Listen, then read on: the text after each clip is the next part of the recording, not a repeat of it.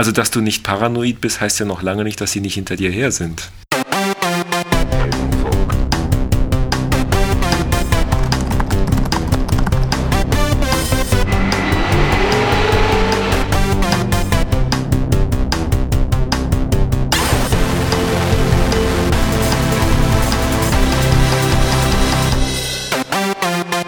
Heldenfunk. Hallo und herzlich willkommen zum Heldenfunk Nummer 55. Heute geht es um Wifi-Lichtbilder, um die CloudOps-Konferenz, um ein paar vermischte Meldungen und wir haben einen neuen Heldenfeed für euch. Heute im Studio Rolf Kersten. Hallo Rolf. Ah, hallo. Dann haben wir den Johannes Schlüter. Hallo. Marc Baumann ist wieder da. Ja, hallo. Und ich bin euer Moderator Konstantin Gonzales. Ja, der alte Kollege Schneble hat ein wunderbares Video ausgepackt, das wir jetzt natürlich nicht so einfach im Heldenfunk spielen können, aber das wir jedem unserer Hörer ans Herz legen. Spielen können wir es schon. Ja, spielen können wir es schon, aber da ist so depressive Musik drin. wir, könnten, wir könnten es singen. Ne? Oh, so, so. Oh. Nee, wir können nicht singen. Nur zu Weihnachten. Ähm, ja, also das Video, da geht es um ein paar, lustige norwegische Systemhelden. Die haben sich nämlich einen Zauberstab zusammengelötet. Und äh, dieser Zauberstab ist ungefähr, wie lang war der? Vier Meter lang, glaube ich, ne? Vier Meter lang. Vier Meter langer Holzstab, mit dem sie durch die Gegend rennen. Und darauf sind LEDs und eine kleine Elektronik, die die Feldstärke des aktuell lokalen Wireless LAN-Netzwerkes misst. Und dann haben sie noch ihre Spiegelreflexkamera mitgenommen und auf ordentliche Langzeitbelichtung gestellt und dann rennen sie einmal durch die Stadt und daraus ergeben sich dann wunderbare Wifi-Feldstärken-Ausschlagslichtbilder. Die, die man auch singen könnte. dann sing doch. Bitte nicht. Komm, Rolf, sing. Du wolltest Hier singen. ist ja kein Wifi. Komm, ich mach dir jetzt ein lokales Wifi und dann singst du. Ohne Passwort. Ah, okay. Ähm, also sehr, sehr, sehr zu empfehlen. Ähm, gerade diese, diese Lichtbildvideos, diese werden ja immer mehr Mode. Da gibt es ja die verrücktesten Projekte, die mehr oder weniger künstlerische Natur sind. Das ist das erste Projekt, was so ein bisschen diesen technischen Hintergrund hat und auch so ein bisschen diesen Anspruch erhebt, mal die urbane Wifi Wififizierung zu dokumentieren. Sehr, sehr schön. Und Wifi gibt es auch auf der CloudOps-Konferenz. Das ist nämlich eine Konferenz, die schon in zwei Wochen, hoffentlich bringen wir diesen Heldenfunk auch rechtzeitig online, ne? Marc, aber der Marc, der nickt zuversichtlich, ähm, die schon in zwei Wochen stattfindet. Und zwar am 17. März in Frankfurt. Da findet nämlich die CloudOps-Konferenz statt. Und die CloudOps-Konferenz ist so ähnlich wie ein Cloud-Camp. Wir erinnern uns ja, wie das mit Cloud-Camp so ist. Da trifft man sich, da redet man über Clouds, da gibt es Vorträge, da gibt es Austausch. Und äh, in der CloudOps-Konferenz ist es ein bisschen anders. Da geht es nämlich wirklich um System Operations in the Cloud. Das heißt also wirklich down to earth. Wir haben jetzt viel Theorie gehört. Jetzt wollen wir es mal praktisch machen. Und dazu haben wir für euch ein Interview aufgenommen mit dem Chris Boos und mit dem Roland Judas von der Arago AG in Frankfurt. Hallo und herzlich willkommen zum Heldenfunk-Interview. Diesmal mit der Arago AG. Da habe ich den Chris Boos und den Roland Judas am Apparat. Hallo. Hallo. Hallo Konstantin. Hallo Chris, hallo Roland. Vielleicht äh, erzählt ihr mal ganz kurz was über euch selbst und dann über die Arago AG, damit wir da ein bisschen wissen, mit wem wir es zu tun haben. Vielleicht fängst du einfach mal an, Chris. Ja, mache ich gerne. Also, mein Name ist Chris Boos, ich bin einer der Gründer der Arago AG. Vor 15 Jahren haben wir die Firma gegründet mit der Idee, äh, wirklich Hightech auch mal umzusetzen und haben damals das äh, erste Online-Banking gemacht und haben dann festgestellt, dass äh, die Rechenzentren vor 15 Jahren Schwierigkeiten damit hatten, moderne Webanwendungen zu betreiben mhm. und mussten uns dann zwangsläufig mit Systembetrieb beschäftigen und mhm. wollten das eigentlich gar nicht tun, weil wir lieber coole äh, neue Dinge programmieren wollten und haben deswegen angefangen, einen Automaten, einen Autopiloten zu programmieren, der äh, uns einen großen Teil der Systembetriebsarbeit abnimmt. Mhm. Also der automatisierte Sysadmin, wenn man so will. Ja, genau, der Kollege Computer. er sorgt dafür, dass man äh, in der Administration nicht lang, lauter langweiliges Zeug macht, sondern nur das interessante Kram auf den Tisch kriegt. Genau. Hm. Und das macht ihr jetzt seit 15 Jahren? Ja, also mit diesem Automatisierungslevel wie heute machen wir seit 12. Mhm, mhm. Cool. Und Roland? Ja, ich bin seit knapp drei Jahren bei der Arago, ähm, habe insofern also noch nicht äh, so lange Erfahrung mit dem Autopiloten und den anderen schönen Produkten, die wir haben und den vielen Projekten, die wir auch haben. Ähm, aber ich beschäftige mich derzeit wirklich schwerpunktmäßig mit Autopilot und auch natürlich mit dem Thema Cloud Computing. Mhm. Ähm, da gehen wir später vielleicht noch ein bisschen drauf ein, was wir da sozusagen an Aktivitäten eben haben, ähm, weil wir das Cloud Computing ähm, ja ja eigentlich als äh, so eine Art Zäsur sehen. Äh, ich kann das in der äh, Tiefe wahrscheinlich gar nicht mehr manuell administrieren. Also zumindest dann nicht, wenn es äh, komplexer wird. Also wenn ich äh, Standardprodukte habe, sicher ja, aber wenn ich ähm, dann mhm. individuelle Projekte umsetze in Cloud-Form, dann wird es schwierig mit der manuellen Administration. Und da sagen wir halt, ähm, das muss strukturiert werden, das muss automatisiert werden. Das kann ich nur machen, wenn ich, wenn ich Wissen äh, ablege in der Maschine und die mir sozusagen dann äh, hilft bei der Administration. Also von der Automatisierung einzelner Systeme bis zur Automatisierung heute von ganzen Clouds oder von ganzen Cloud-Rechenzentren, wenn man so will.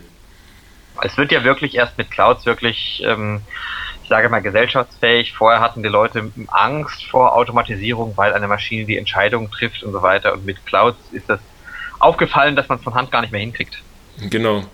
Und ihr engagiert euch jetzt im Frankfurter Raum, indem ihr äh, ein, eine Cloud-Konferenz organisiert. Und so haben wir auch zusammen gefunden, nämlich die CloudOps-Konferenz, wenn ich das richtig verstanden habe. Ganz genau. Mhm. Ähm, vielleicht stellt ihr einfach mal ganz kurz vor, was macht ihr in der CloudOps-Konferenz und wie unterscheidet sich das von anderen äh, Cloud-Konferenzen wie zum Beispiel CloudCamp, wo ihr ja auch mal gewesen seid? Ja gut, also wir waren schon bei vielen Cloud Camps und wir haben letztes Jahr auch das erste äh, Frankfurter Cloud Camp veranstaltet. Mhm. Ähm, und das war auch eine super Sache. Aber wir glauben einfach, dass, ähm, ja, ich sag mal, dieses Camp-Zeitalter, das ist vorbei. Also Clouds ist, sind in der Realität geworden. Es ist nicht mehr, wie wir im Camp zusammensaßen und uns alle überlegt haben, wie man das wohl machen kann, mhm. dass der richtige Weg ist und so weiter. Ähm, das ist eine Realität und ich glaube, es ist viel mehr die Frage, wie bindet man Clouds ins reale Leben ein. Mhm. Ähm, und die Frage stellt sich viel stärker für etablierte Unternehmen als für Startups. Also ich glaube, für ein Startup ist es gar keine Frage, ob er sich jetzt äh, ein Rack in irgendeinem Rechenzentrum mietet für 10.000 Euro im Monat oder äh, ob er irgendwelche Cloud-Services nutzt. Ja? Mhm, mhm, oder äh, ob einer eine Siebel-Installation macht oder halt Salesforce oder was auch immer anderes noch da ist. Also die Frage stellt sich gar nicht. Aber wenn man ein etabliertes Unternehmen hat, weiß ich nicht, mit 30.000 Servern oder auch nur mit 300 Servern, ja. ähm, die da rumstehen oder mit 10 oder 300 oder 3.000 Anwendungen, mhm. dann sieht die Sache schon viel schwieriger aus. Ja, ja. Das heißt also eine Cloud-Konferenz für die Praxis und für ähm, die Leute, die jetzt endlich mal was damit anfangen wollen, versus darüber zu philosophieren, wenn man das so zusammenfassen kann. Ja, ganz genau. Also die Leute, die festgestellt haben, dass Cloud eine wirklich gute Idee ist, weil äh, sie gut fürs Business ist und zusätzlich noch gut für die Umwelt mhm. äh, und für diejenigen, die es jetzt auch tatsächlich machen wollen. Und äh, ja, wann? Boost eingebaut, entschuldige, wenn ich dich unterbreche. Ja, wir haben in Frankfurt ja ein sehr seriöses Publikum und äh, große Unternehmen, die da kommen zu so einer Konferenz und da haben wir uns ein bisschen Sorgen gemacht darüber, dass dann zu sehr über die Bedenken und warum man doch kein Cloud machen kann und alles beim Alten bleiben muss, mhm. äh, diskutiert wird. Mhm. Ähm, und dem wollten wir wirklich vorbeugen, weil äh, etablierte Unternehmen können sich der Cloud nicht verschließen, sonst werden sie einfach überholt. Ja. Und damit man diese Diskussion gar nicht führt, haben wir auf der anderen Seite auf das Cloud Ops Event einfach Startups eingeladen, die uns zeigen, die sich vorstellen und ihre Geschäftsmodelle vorstellen und so weiter und dabei aber auch zeigen, wie sie Clouds nutzen und was mhm. für unglaubliche Skalierungseffekte und was für unglaubliche Cost-Income-Ratios das ermöglicht. Das heißt also eine Konferenz, die sozusagen alt und neu zusammenbringt, die also äh, erlaubt, dass etablierte Unternehmen von den jungen Unternehmen lernen können, wie man Clouds doch noch einsetzen kann, um die ganzen üblichen Bedenken, oh Gott, ich werde ja eingebuchtet, wenn ich meine Daten in die Cloud gebe oder oh Gott, wie sieht das mit Security aus oder wie funktioniert das überhaupt mit, der, mit dem Aus der Hand geben meiner IT, um diese Bedenken zu zerstreuen Bitcoin bringt man also erfahrene Cloud Computing Anwender, die ähm, ironischerweise jünger sind, jüngere Unternehmen sind, also als Unternehmen gedacht, mit äh, etablierten Unternehmen zusammen, damit man gegenseitig lernen kann. Ist das so die richtige Zusammenfassung? ja, sehr freundlich formuliert. Ich formuliere das meistens direkter. Die ist, äh, ist dafür da, damit ähm, die etablierten Unternehmen mal einen kleinen Reality-Shock kriegen, was eigentlich geht. Mhm. Ähm, du hast es viel netter gesagt, hast gesagt, damit wir was lernen können. Ist aber auch gut, weil normalerweise ja andersrum, man denkt, die Startups lernen, sich zu organisieren von den etablierten äh, und jetzt machen wir es mal andersrum. Das stimmt, also Startups tendieren oft dazu, ihre Konkurrenz rechts zu überholen, wenn es um moderne Sachen geht, das stimmt. Ähm, vielleicht nochmal ganz kurz, wann und wo findet die CloudOps statt? Ja, die CloudOps findet an einem ganz wichtigen Datum statt, am 17. März in Frankfurt. Mhm. Äh, Unicampus West End und das wichtige Datum ist deswegen, weil äh, die CloudOps findet auch am St. Patrick's Day statt und den werden wir natürlich da auch gleich noch feiern. St. Patrick's Day, das ist ja nett. Seid ihr dann alle grün angemalt? Das nehme ich mal mit auf. Also das wäre eine, eine, nochmal ein guter Vorschlag mit entsprechenden Mützen und grünen Hemden und äh, grüne Schminke. Ja, okay, also ich setze es mit auf die Liste. Ja, viele Leute machen ja auch viel äh, Cloud Computing und denken, das ist Green IT. Also da passt es ja auch wieder. Stimmt. Gut, also, ja, also ich sehe schon, ich muss noch ein paar Hausaufgaben machen. Ähm, ich klinge mich dann mal aus. nee. Ist.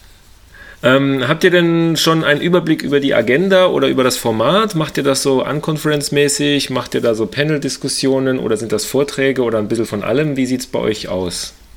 Ja, also wir haben äh, bei dem Cloud Camp ähm, in Frankfurt festgestellt, dass die Deutschen doch nicht ganz so spontan sind, wie man das jetzt von dem Format Cloud Camp eigentlich kennt. Also ähm, man kann da nicht einfach mal rumfragen, wer kommt jetzt hoch aufs Panel und welche Workshops wollen wir denn definieren. Wobei es hat, wir waren äh, im letzten Jahr auch in Hamburg beim Cloud Camp, da hat es einigermaßen gut funktioniert. Das war irgendwie, das Publikum in Frankfurt war das nicht ganz so. Ähm, wir haben uns deswegen entschieden, ja, so eine Art ähm, ja, also eigentlich aus, aus den Erfahrungen zu lernen in der Form, dass wir eben zwar schon mit, mit Lightning Talks starten, also fünf bis sieben Minuten, ähm, so Pi mal Daumen eine Stunde lang und danach gibt es eben ein Panel oder Unpanel oder wie auch immer, also jedenfalls mhm. eine Gelegenheit fürs Publikum Fragen an die, äh, an die Referenten zu stellen.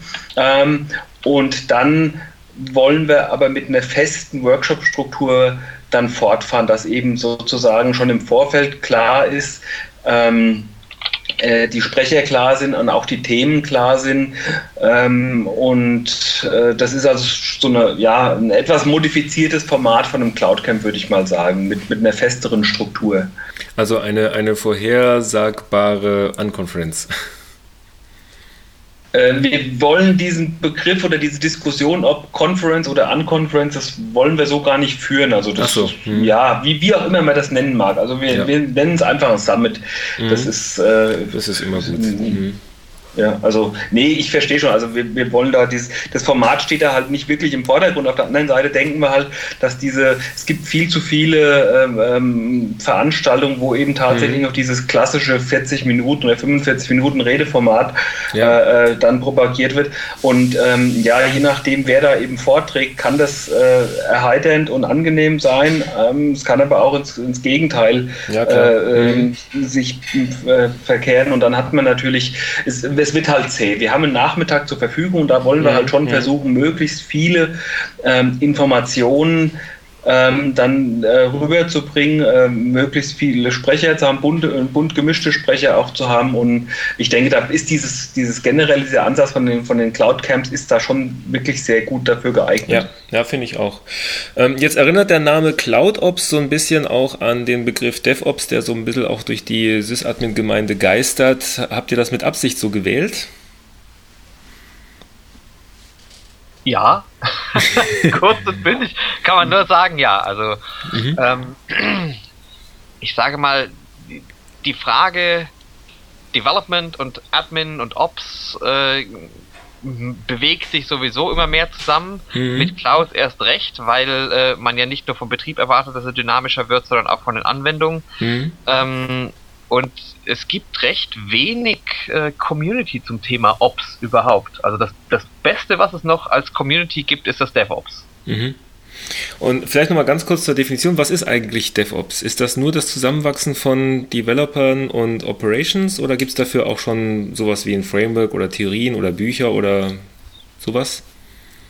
Naja gut, also es gibt ja schon etliche ähm, Programme, die oder Frameworks nennst du sie, aber die erlauben, dass man äh, Programm, Applikationswissen für den für Ops bereitstellt und mhm. operatives Wissen für die, das Development bereitstellt.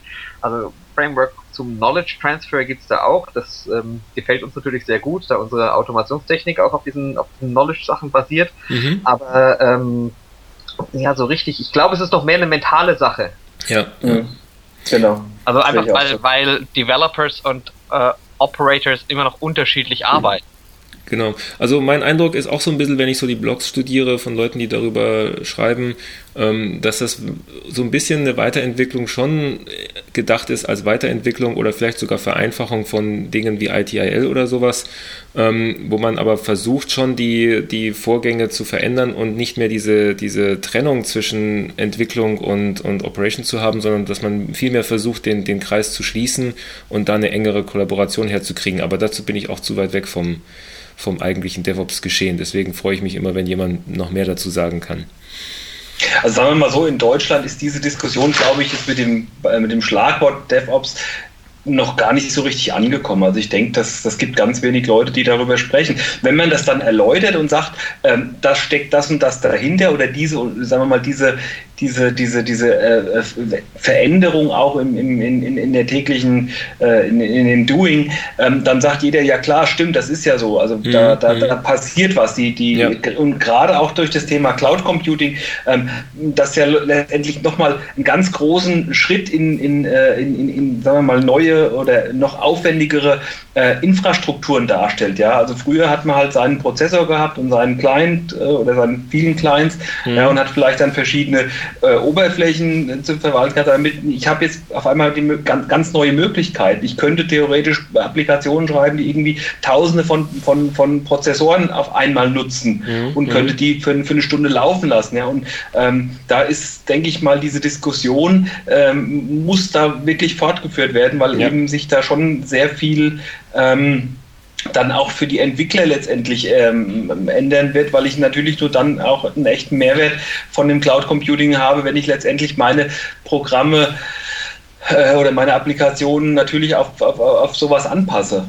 Das heißt also, ähm, in der Vergangenheit war es so, die Entwickler haben entwickelt und irgendwann waren sie fertig, haben dann eine CD produziert, sagen wir mal ganz archaisch, und haben diese CD dann über den Zaun geworfen und die Administratoren haben dann das bekommen und mussten das irgendwie ausrollen und dann irgendwie zum Laufen kriegen.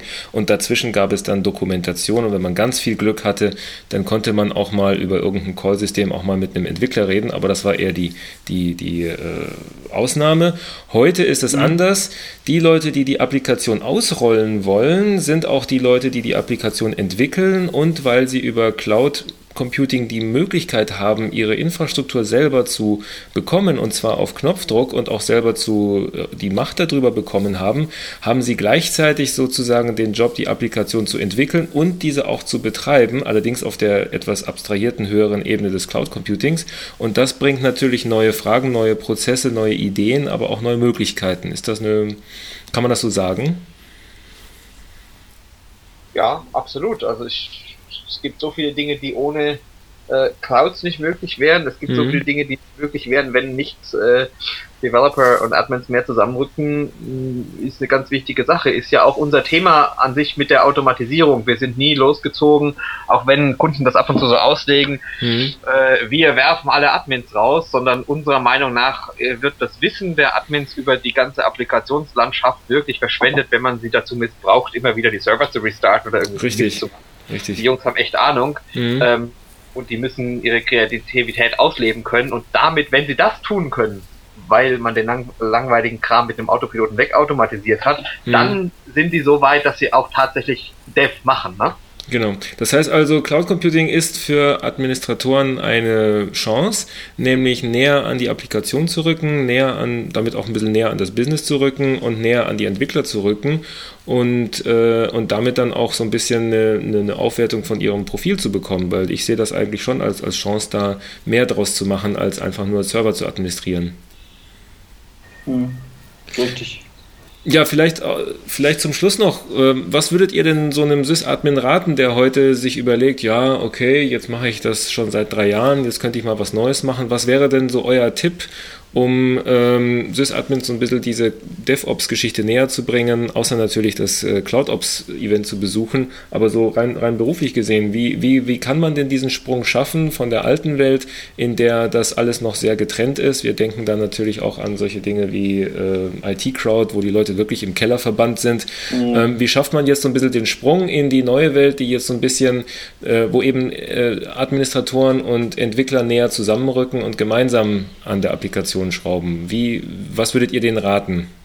Also als äh, Eigeninitiative, das ist ja das, was du sagst, da kann man wirklich nur just do it sagen. Es mhm. ist, macht es mal. Von der Firma her, ähm, wir haben jetzt äh, das gerade im Moment läuft, zum Beispiel mehrmals schon das Experiment gemacht, Schulungen nicht mehr zu, äh, zu halten zu lassen. Eine für die Entwickler und eine für die Admins, jetzt mhm. zum Beispiel über irgendeine neue, was ich, JBoss-Version oder sowas, mhm. sondern wirklich direkt zusammen in die Schulung zu packen. Und mhm. da entstehen so super geile Sachen, da ist es schon fast besser als mit dem Trainer, was die untereinander auskaspern. Gut. Ja, also das ist wirklich vielleicht auch ein Tipp, dass man versucht, mehr Kommunikation einfach hinzustellen. Nicht nur über Changes kommunizieren, ja, über den Prozess, ja. sondern äh, wirklich mal hören, was machen die und warum konfigurieren die das auf ihrer Entwicklungsumgebung anders und vielleicht mhm. auch mal äh, andersrum von den Entwicklern. Äh, machen die Leute wirklich das nur, um mich zu nerven, mhm. äh, dass alles Permissions unterliegt im Betrieb oder hat das irgendeinen Sinn oder dass man wirklich halt mal tief in die Konfiguration von irgendwas reingeht, da wo sich Entwicklung und Operations auf jeden Fall treffen.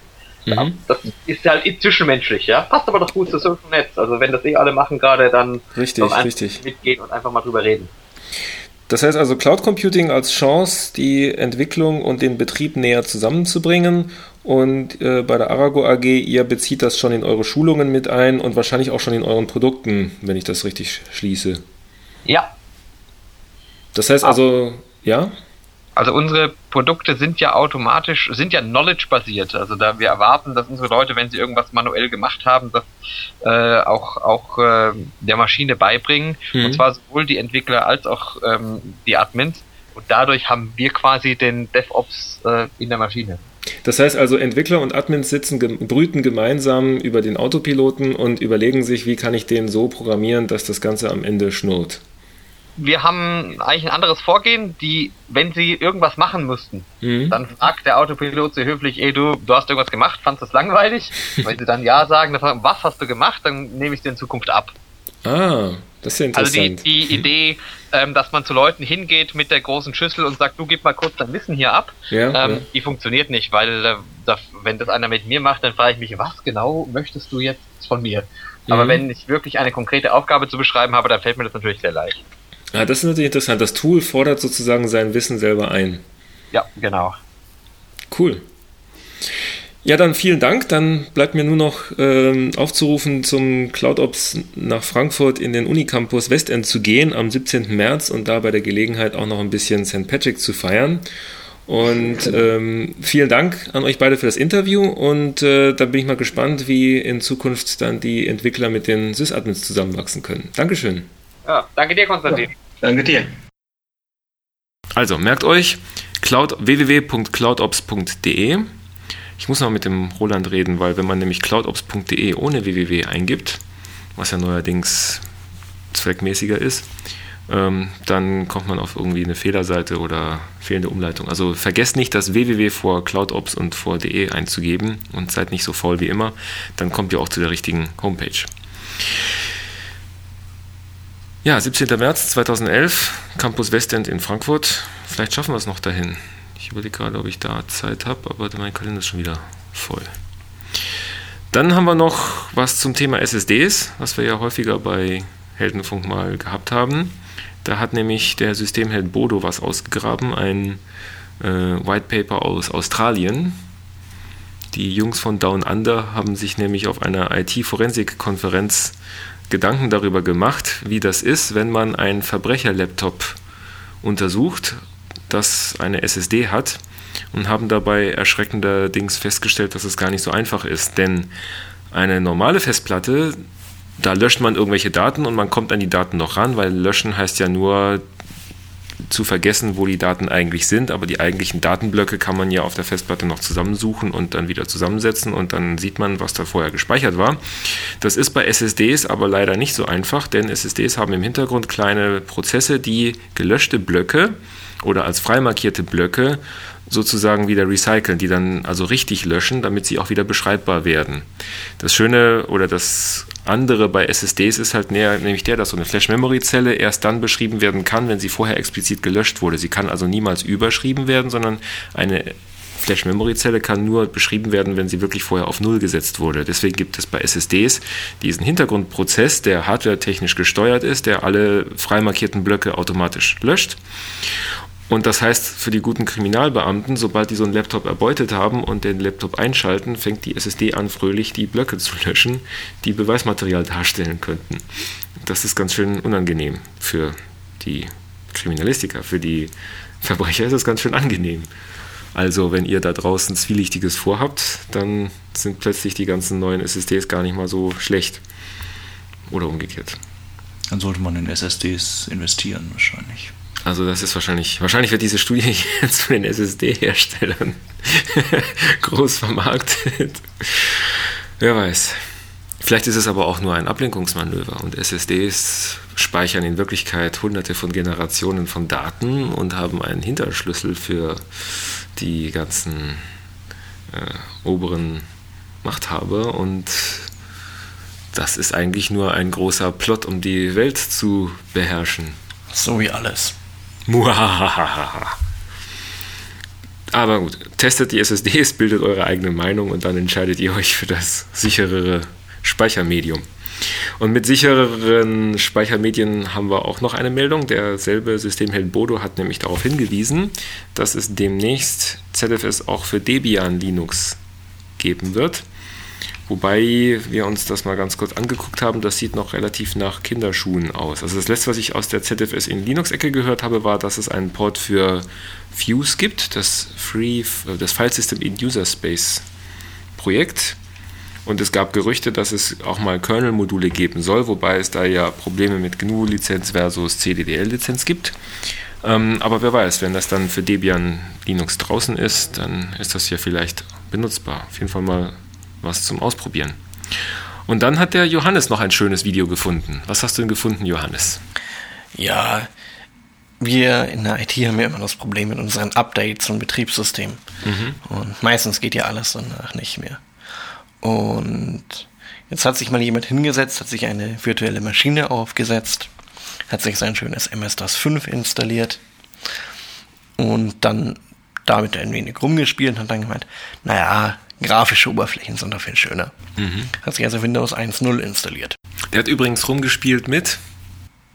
Mit äh, Monkey Island und Doom 2. Genau, das hat er nämlich auch noch drauf installiert. Mhm. Die DOS-Version. Die DOS-Version. Ja, natürlich. Was anderes gibt es ja. Wie damals. Also, ja, okay, Monkey Island gibt es jetzt wieder, stimmt. Mhm. Ach, aber nicht mehr so schön wie früher. Muss man doch immer Scum verwenden. Aber gut. Ähm, hat sich dann eben Windows 1.0 installiert das fand er mir nicht ganz so schön. Konfiguration hat er gemeint, das geht nur, wenn man in der Win.ini rumstellt. Und ja, da kann man auch nicht so viel machen. Mhm. Hat sich dann Windows 2.0 als Update drüber gespielt. Dann waren seine Einstellungen aus der Win.ini alle weg. Aber die wurde einfach wegkopiert. Mhm. Konnte man manuell wieder zurückpflegen. Dann hat er da so ein bisschen Einstellungen rumgespielt, hat geschaut, ob es, dass er da sein File-Manager mehr gab es derzeit effektiv gar nicht auf der Windows-Oberfläche. Und hat weitergemacht, hat sich Windows 3.0 Update drauf gespielt. Da gibt es dann diese ganzen Programmgruppen und sowas. Also hat er für seine beiden Spiele auch Programmgruppen eingerichtet. Äh, also für Doom 2 und für Monkey Island. Und die, die funktionieren noch, und die Spiele. Die konnte er dann auch daraus starten und laufen lassen. Ähm, ja, Windows 3 ist ja ganz schön, aber irgendwo möchte man ins Netzwerk, da gab es den Windows 3.11 für Workgroups. Also entsprechend einen Update-Installer gemacht. Und so weiter ist er vorgegangen, bis eben zu einem Windows XP oder Windows 7, was dann alles auch lauffähig war, was alles funktioniert hat. Manchmal sind die eingestellten Schemas, also mit seinen schönen Vorder- und Hintergrundfarben. Das waren aber worden. krasse Farben, die er da eingestellt hat. Ja, eben, damit offensichtlich ist ein schönes, knalliges Rot und Rosa. Rosa. Pink. Und das Windows, Telekom das Pink Windows mit weißen Pünktchen ja. oder sowas. Was? Das, das, ja, ja, das Windows Pink. So, so, das so ein EGA-Pink. Das, das waren diese EGA-Grafikkarten. Der BTX-Dialer von der Telekom, der hatte das auch. Echt? Und da hat man diese AOL-CD ja nur deswegen installiert, weil das war dann ein bisschen zurückhaltender blau. Ach ja, und so ist er halt einfach durchgegangen und am Ende hat er ein Windows, ich weiß nicht, ob es 7 oder XP irgend, oder Vista, glaube ich. Das war, glaube ich, ich glaube, Vista. Was ist aktuell? Windows 7 ist, glaube ich, aktuell. Ja, aktuell ist Windows 7, aber ich glaube, das war Also, es waren am Ende zwei verschiedene Versionen von irgendwelchen furchtbar kunterbunten, verstrahlten Windows, die irgendwie alle so aussehen wollen wie Mac. Und dann also, konnte er dann die alten Windows-Applikationen laufen lassen, mhm. inklusive dem uralten Reverse und äh, dem uralten äh, Cardboard und was weiß ich, was für Applikationen. Und eben auch immer noch sein Doom und Monkey Island direkt aus dem Startmenü rausstarten. Neulich, ähm, das ist aber schon ein paar Jahre her, da habe ich mich mit einem Kollegen unterhalten über die legendäre Binärkompatibilität von Solaris und der meinte auch, ja, es gibt nur zwei Betriebssysteme auf dem ganzen Planeten, die eine durchgängige Binärkompatibilität über Jahrzehnte darstellen können und das ist Windows und Solaris. Alle anderen haben irgendwann einen krassen Bruch, mehr oder weniger häufig drin. Ja, aber es ist, es ist wirklich ein nettes Video mal anzugucken, wie es damals angefangen hat und wie das mit der Zeit dann immer schlimmer, äh, immer moderner wurde. Auch wie sich die, die Installer unterscheiden und sowas. Hm, stimmt. Und wie bestimmte Konzepte wie der Balken sich immer wieder auch in der Vergangenheit wiederfinden. Ja, wirklich sehr schön. Apropos, ähm, der Rolf ist ja heute ganz frisch aus der CeBIT zurückgekommen. Was waren denn so deine Eindrücke von der CeBIT? Ist das jetzt der Neubeginn, die sind ja alle wieder so, so, so optimistisch, ja, wir machen jetzt wieder Cebit und wieder es, volksnah oder. Es war mehr los als letztes und vorletztes Jahr. Also mhm. so na, der, der Parkplatz Daumenwert oder die Fülle, äh, das, das, das Geschiebe in der China-Halle, in der Golden Market Halle, wo es also dann zwischen USB-gesteuerten Rasierapparaten und USB 3.0 Hubs und äh, ja, so gefühlten 350 verschiedenen neuen äh, Tablet-Computern. Mhm. Alles gab, war so schon, war schon deutlich mehr los. Die Currywurst ist auch wieder 20 Cent teurer geworden. Das ist Inflation. Es war uncharakteristisch gutes Wetter, aber sonst gab es jetzt eigentlich nicht viel Neues auf der CeBIT. Also außer die Schlagzeile, die Bombe platzt auf der CeBIT, aber das hatte ja jetzt mit der CeBIT nicht mehr zu tun, als dass zufällig die Kanzlerin abberufen wurde am ersten CeBIT-Tag. Ja, die ist dann ganz hektisch von der CeBIT noch nach Berlin geflogen. Genau. okay, also CeBIT scheint jetzt nicht mehr so die Must-Have-Messe oder was zu sein, oder? Ja, ich glaube, es ist viel schon weggegangen durch diese ähm, äh, Mobile World in Cannes vor mhm. drei Wochen ja erst und ja. Äh, naja, dann die Neuvorstellung des 251. Tablets äh, ist ja dann auch nicht auf der Cebit passiert, sondern in, sondern in Kalifornien. Stimmt. Also alles zusammen. Es ist wieder mehr los, aber das ist deren geschuldet, dass es halt mehr Consumer IT jetzt wieder geworden ist und nicht so sehr, äh, nicht so sehr Business IT. Es gab, was deutlich zu erkennen war, viel weniger Tüten als sonst. Oh. Also die Leute, die Aussteller scheinen endgültig umgestellt zu haben auf, das, auf die papierlose Tüte. Und ähm, also keine Werbegeschenke mehr, keine Tüten mehr.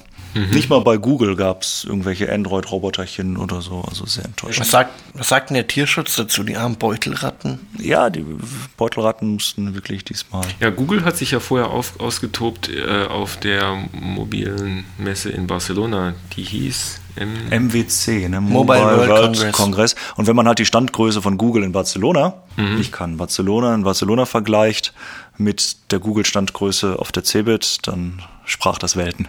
Also das war der, der, der Google-Stand auf der MWC in Barcelona, war wie so der gigantische IBM-Stand auf CeBIT zu besten Zeiten. Also gigantischer Stand, gigantische Android-Roboter und Tausende von Leuten, Milliarden von Handys, die dann in so Mustern an der Wand genagelt waren oder so. Das war dann schon viel. Und die haben auch eine lustige Pin-Aktion gemacht. Die haben irgendwie so kleine Android-Pins verteilt, von denen es irgendwie 100 Stück oder so gab. Und die musste man sammeln. Also Aha. es gab nämlich 100 verschiedene Stück.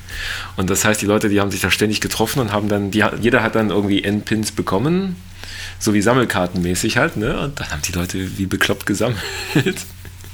Und das war dann das Hobby. Das ist eine sehr, sehr nette Idee für Messen. Das muss man ihnen lassen. Ähm, apropos Messen, wir haben noch mal einen ganz kurzen, ganz brandheißen, topaktuellen, noch warmen Tipp für euch. Und zwar gibt es am 4. Juni in München eine Podcast-Veranstaltung, nämlich einen Podcast-Kongress, die Niche 11 äh, findet nämlich am 4. Juni in München statt. Das ist die Nachfolgemesse zu der Niche 09, die 2009 stattgefunden hat und wo wir auch schon mal drüber berichtet hatten. Wer sich also äh, für Podcasts interessiert oder noch besser, wer selber an Podcasts beteiligt ist oder Podcasts macht, oder hinter die Kulissen von Podcasting gucken möchte oder noch besser, wer sich selber damit äh, auseinandersetzt und gerne mal einen Podcast machen möchte und dafür Know-how, Kontakte und Erfahrungen abgreifen möchte, der ist herzlich eingeladen. Der sollte sich das in den Kalender schreiben und am besten gleich ähm, den Link, den wir euch dann im Systemheldenblog dazu legen werden, schnell merken, denn es gibt nur 100 Plätze, die da äh, vergeben werden. Das ist also mehr so ein kleiner, net, kleines, nettes Familientreffen der Podcaster-Szene in Deutschland. Und da muss man sich frühzeitig anmelden, um einen der 100 Plätze zu kriegen. Niche 11, Niche 11 wahrscheinlich am 4. Juni 2011 in München. Ja, und jetzt kommen wir zu der wichtigsten Sektion eigentlich. Genau, jetzt wir führen wir eine neue Sektion ein. Genau, die Errata-Sektion führen wir ein. Ja, wir haben nämlich Post bekommen. Genau, der Wolfgang hat sich bitterböse beschwert. Wir, wir, nehmen übrigens sehr gerne Post an. Richtig, also schickt uns euer Feedback an kontakt.systemhelden.com. Ja, und ich zitiere einfach einmal, wenn ich darf. Also der, der, der ganz kurz zum Hintergrund, bevor du anfängst. Ja? Der Wolfgang hat sich bitterböse beschwert, dass die äh, Qualität des Heldenfunks ja jetzt nachlassen würde und äh, ihm wären ein paar Unregelmäßigkeiten in unseren vergangenen Folgen aufgefallen. Daraufhin habe ich mir alle unsere 54 bisherigen Folgen übers Wochenende nochmal angehört und muss dabei natürlich feststellen, dass der Wolfgang recht hat. Deswegen kriegt Wolfgang, der leider jetzt nicht hier sein kann, sonst hätten wir ihn noch im Studio gehabt, ähm, ja, was hat er denn angemahnt? Ja, nicht, Entschuldigung, sollten wir erstmal sagen, dass die Podcasts in mühevoller Kleinarbeit entstanden sind. Neben unserer Arbeit und richtig, richtig. Familienleben. Meine C- und meine V-Taste ist schon ganz abgenutzt. ja, also Konstantin behauptete irgendwann mal, Jumbo Frames wären die mit 1500 Byte. Oh, ich erinnere mich, das waren finstere Zeiten. War hm. möglicherweise einfach ein Versprecher. Natürlich sind Jumbo Frames, ähm, zumindest bei Ethernet, eben genau die größeren, größer als 1500 Bytes. Mhm. In modernen Umgeb Umgebungen, Gigabit Plus, meint man meistens 9 Kilobit Frames. Kilo. Byte Frames. Kilobyte, ja. Also wenn Diese Abkürzungen sind immer, gehen mir, sind immer so komisch. Ja, das stimmt. Äh, natürlich, ja, ja, klar. Jumbo Frames sind die, die größer als die 1500 Byte sind. Steht ja, ja auch, das so war das natürlich. auch gemeint. Und, ähm, aber bei InfiniBand sind die halt noch größer. Ja, und ungefähr an der gleichen Stelle mhm. geht die Kritik an uns weiter, oh.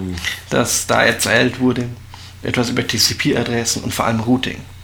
Layer 4 macht aber kein Routing. Ja, das, das ist, wissen wir alle, dass das Layer 3 ist. Das ist richtig. Ist auch schon länger her mit, den, mit meiner Netzwerktechnikprüfung. Wann war die denn? Das muss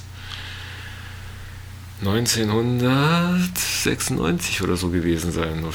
95, 96 oder so war Netzwerkprüfung. Hm? Ja, und schon da zu viel kopiert. Tja, ja, ja. Und dann hat der Wolfgang sich beschwert, dass das Thema Shebang ja ganz klar im Jargon-Fall abgehandelt wurde. Das stimmt. Da steht dann halt drin, probably derived from Shellbang under the influence of American slang, the whole shebang, everything that works und so weiter. Ähm, steht im Jargon-File drin und äh, gut, ich habe jetzt nicht das Jargon-File verlinkt, sondern die englische Wikipedia, ähm, auf die sich dann der Johannes berufen hatte und damit schließt sich dann wieder der Kreis. Ja. Aber auch das hat ja noch weitere Kommentare hinzu, hervorgerufen, dieser Beitrag. Mhm. Oder diese Diskussion, die wir geführt hatten in der Ausgabe 53 wahrscheinlich. Das ähm, war 53, 54 war das. Nein, 54. 54 war der PHP, genau, 53. Mhm. Ähm, und wir hätten nicht genau genug unterschieden, erstens zwischen dem normalen Anchor-Tag, in dem irgendwas drin stünde, mhm. und einem Anchor-Tag mit Raute Ausrufungszeichen in URLs von Webadressen, mhm. weil letzteres eine Sache ist, die in der Tat Google eingeführt hatte, um Ajax-Anwendungen zu ermöglichen, solche Links zu verwenden, aber der Suchmaschine dann die Möglichkeit zu geben, die eigentlichen Inhalte zu finden.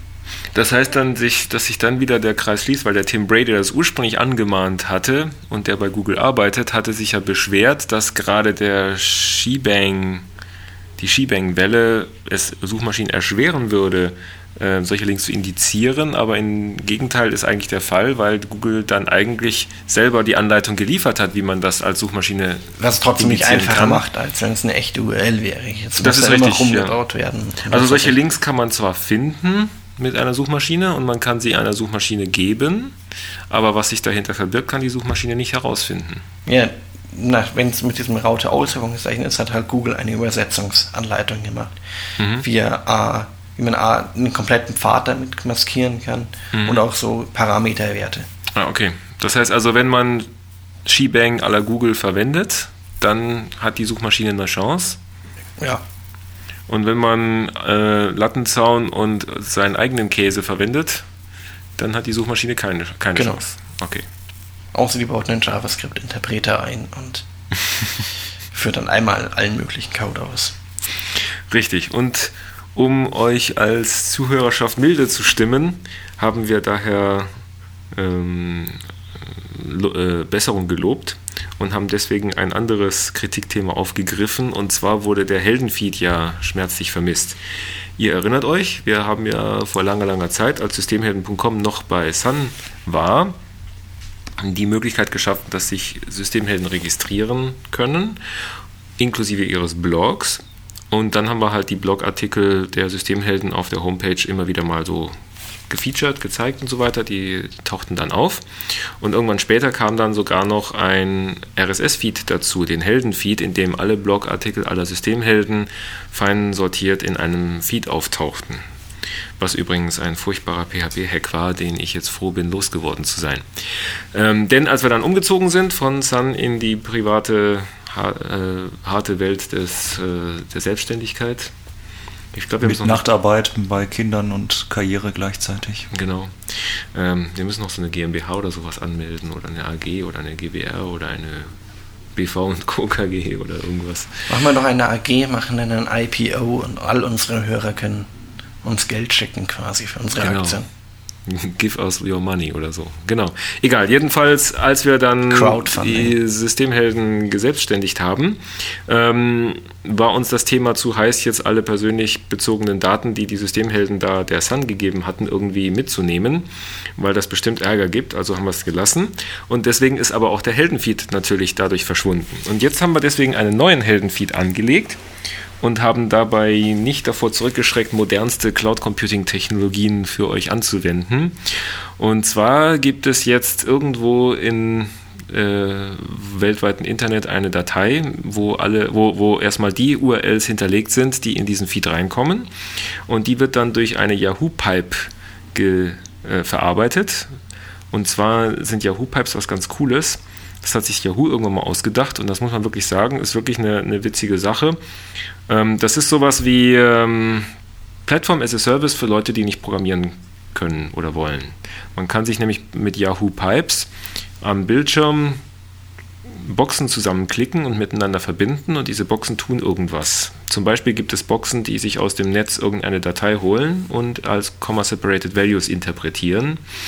Oder es gibt Boxen, die dann halt sich einen RSS-Feed holen und den dann wieder am Ausgang rausgeben. Und dann kann man sich dann so kleine andere Boxen dazwischen schalten, die so stark nach Shell klingen wie ein Sort oder ein Unique oder ein eine, eine, eine Loop-Konstrukt gibt es. Und damit kann man die Informationen aus Feeds dann weiterverarbeiten, verändern, suchen und ersetzen machen, zusammentun, auseinanderfalten und so weiter und so fort. Und am, zum Schluss kommt dann irgendein Ergebnis raus und das ist dann wieder ein RSS-Feed. Und genau diesen, und das kann man sich schön am Bildschirm zusammenklicken und wenn man fertig ist, drückt man auf Runpipe und dann kriegt man diesen RSS-Feed als RSS-Link und kann den dann weiter verwenden. Genau das haben wir gemacht. Wir haben also für euch jetzt eine Liste von Feeds mal angelegt. Da sind jetzt so ein paar Beta-Testkunden drin, ähm, sprich irgendwelche Blogs, die uns gerade aus dem Freundeskreis eingefallen sind. Und die werden jetzt durch Yahoo Pipe äh, aggregiert und nach dem Datum der Einträge sortiert und dann auf 50 maximale Posts beschränkt und die kommen dann als Yahoo Pipe raus. Dann jagen wir die Yahoo Pipe nochmal durch Feedburner rein. Das ist ein Google-Dienst, der RSS-Feeds nochmal aufbereiten kann, um uns zum Beispiel einen kleinen HTML-Block zur Verfügung zu stellen, den wir dann in die Systemheldenseite reinbauen und dort tauchen dann die ganzen Einträge auf. Das heißt, ihr könnt jetzt entweder auf systemhelden.com euch die Heldenblocks wieder dort vor Ort angucken. Sie tauchen nämlich rechts in der Spalte unten auf. Oder ihr klickt dort auf den RSS-Feed und könnt euch dann die Heldenblogs abonnieren. Oder ihr könnt uns mal wieder eine E-Mail schicken mit mhm. eurem Blog. Richtig, denn jetzt ist, sind wir jetzt in der Public Beta, nachdem wir eine Woche lang keine Klagen gehört haben. Hast du den Heldenfeed einen schon mal ausprobiert, Rolf? Nein, noch nicht. Ich musste auf der Zählbild in der Sonne liegen. Ah, okay. Nachdem der Heldenfeed nur beschränkt getestet wurde. Johannes, hast du es denn getestet? Testen? wir haben noch Hörer. genau. Ähm, wir haben also jetzt ein Feed, er, funkt, er, er, er, works for me anyway, sozusagen. Er ist works for me certified. Ähm, das heißt, ihr könnt jetzt testen. Geht einfach mal auf systemhelden.com, schaut euch rechts unten den Heldenfeed an, ähm, klickt da drauf, abonniert ihn, guckt mal rein, schaut, ob es für euch funktioniert.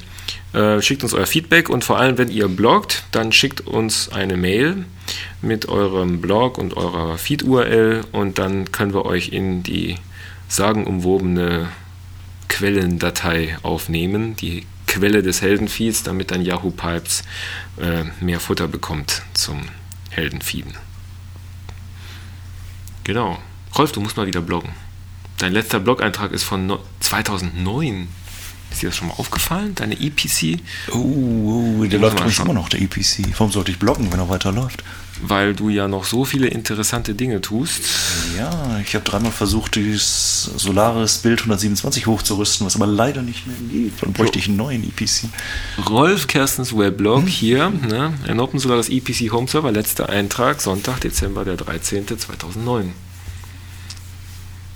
Vielleicht ist das jetzt die Gelegenheit, deinen eigenen Blog zu eröffnen, so komplett selbst gehostet und selbst gemacht oder so, oder vielleicht bei blogger.com oder ich was Ich fühle mich hier irgendwie unter Druck gesetzt. Oder du bleibst bei blogs.com und. Äh ich habe hier auch einen WordPress-Blog, aber das interessiert ja keinen. Ah. Und der ist? Wo ist er? Rolf K. Rolf K.wordpress.com? Stalking. Digitales Rolf Kerstens Weblog.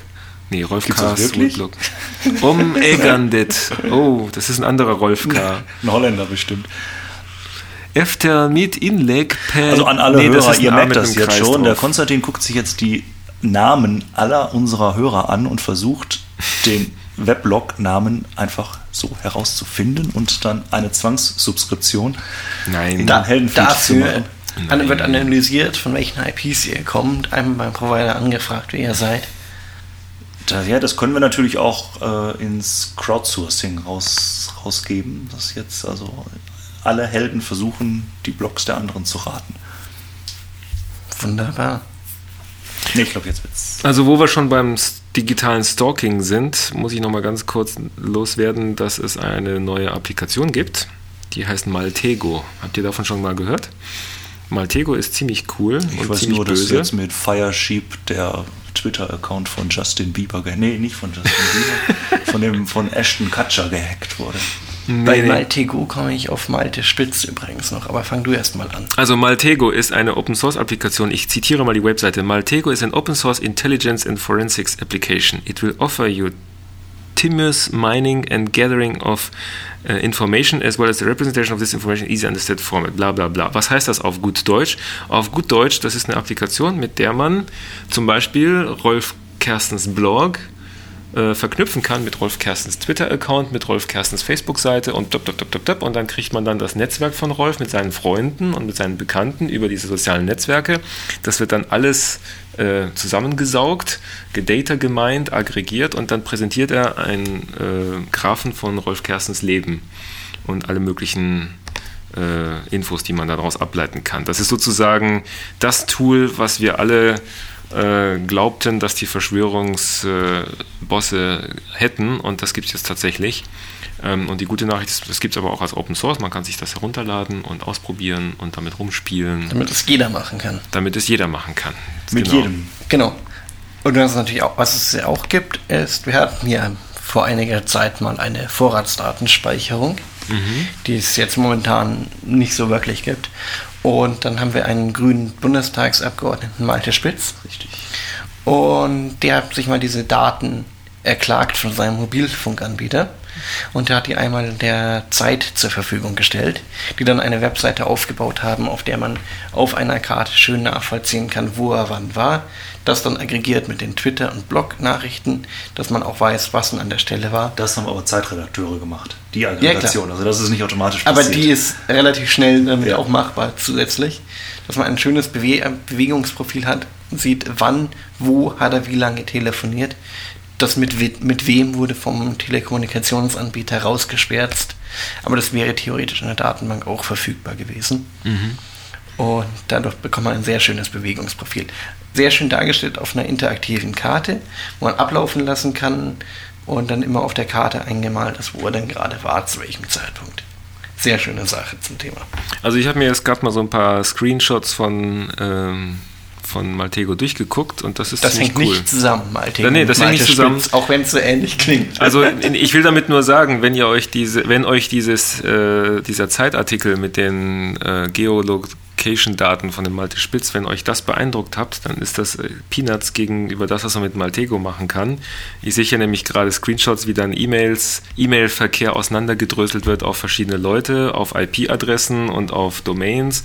Dann kriegt man Netzwerkpläne, wie die IP-Adressen miteinander verknüpft sind im Leben dieser E-Mails. Das ist, glaube ich, auch nicht voll werden. Open Source, das ist auch so ein komisches. Das ist ein Hybridmodell, ja, ja. ja. Ähm, das ist ziemlich cool. Ähm, es ist, die Anwendung ist zwar Open Source, aber man man muss natürlich wissen, wie man damit umgehen kann. Und das ist halt auch so ein bisschen das äh, Businessmodell dahinter. Das heißt, wenn man sozusagen jemand ist, der damit auch was anfangen will, dann kann man dort Dienstleistungen bei Maltego erwerben, beziehungsweise bei paterva.com. Auf jeden Fall äh, sehr interessant, sich das mal anzugucken. Ähm, denn dann sieht man, was man eigentlich alles so schön machen kann. Genau. Ach, ist ja nicht schön, unsere Welt. Haben wir schon 1984. Ja, wobei ich persönlich halte ja nicht viel von diesen ganzen Verschwörungsglump und Zeug. Das ist dann, es gilt ja immer noch diese ganze Untertauchen in der Herde äh, Theorie nach dem Motto, wenn, wenn die Leute überwacht werden können, dann sind wir immer noch zu viele Leute, um damit sinnvoll was machen. Wenn die künstliche Intelligenz kommt, dann wird es interessant, weil dann können wirklich alle Leute überwacht werden. Dann gibt es nämlich genügend intelligente die, die Entitäten, immer, um die anderen Fragen, zu überwachen. Die Frage ist immer, was du für Anfragen raufschickst und Daten mhm. rausziehst. Und richtig. du musst nur in das richtige Schema, in das richtige Muster reinpassen, mhm. um halt irgendwelchen Konsequenzen daraus eventuell spüren zu können. Das hat aber Matthew Broderick auch schon gewusst, als er in den Telefonhörer Thermonuklearer Weltkrieg sagte. Damals in Wargames. Eigentlich könnte man sich Wargames mal wieder so. Das kommt jetzt, glaube ich, angucken, demnächst wieder im Fernsehen. Ja, gut, zur Zeit würde ich es vermeiden, irgendwelche Dschihad-Seiten auf Facebook zu machen. oder, oder gar zu liken. Gut, ähm, apropos Like, vielen Dank für die vielen Likes und Flatters auf unserer Seite. Ähm, wir haben ja jetzt schon tatsächlich stattliche, wie viel waren es Ja, wir robben uns an Gutenberg ran, ne? Ja, ja, so, so langsam. Wir haben jetzt 31 Likes und 31 Flatters auf systemhelden.com und das ist nur die Hauptseite. Wir haben auch noch Individual-Flatters pro Folge und Individual-Likes noch gekriegt gesammelt. Dankeschön, das freut uns sehr. Ich habe auch neulich mal auf iTunes gesehen, da gibt es dann auch so das ein oder andere Review und Sternchen, die wir gekriegt haben. Macht einfach weiter so, wir freuen uns über jedes Sternchen. Und äh, wir gehen jetzt auch schon auf die 1000 Listeners zu. Wir sind jetzt bei 836 ähm, Abonnenten auf unserem RSS-Feed. Und wir hoffen natürlich, dass auch unser Helden-Feed äh, gebührend abonniert wird. Und damit ja, viel Spaß beim Ausspähen eurer Freunde mit Maltego und beim Ausspähen eurer Bundestagskandidaten und äh, beim Ausspähen eurer Wifi-Netzwerke und beim Ausspähen der CloudOps-Konferenz. Das ist ja hier voll die Ausspähfolge, ne? Und auch beim Ausspähen von SSDs. Genau, und beim Ausspähen der Blogs eurer Co-Helden. Und beim Ausspähen der Blogs eurer Helden, genau. Und jetzt gucke ich. Heldenhaft. Genau, jetzt gucke ich besser, wer mich hinten beobachtet und sage damit Tschüss. Hast du was gehört?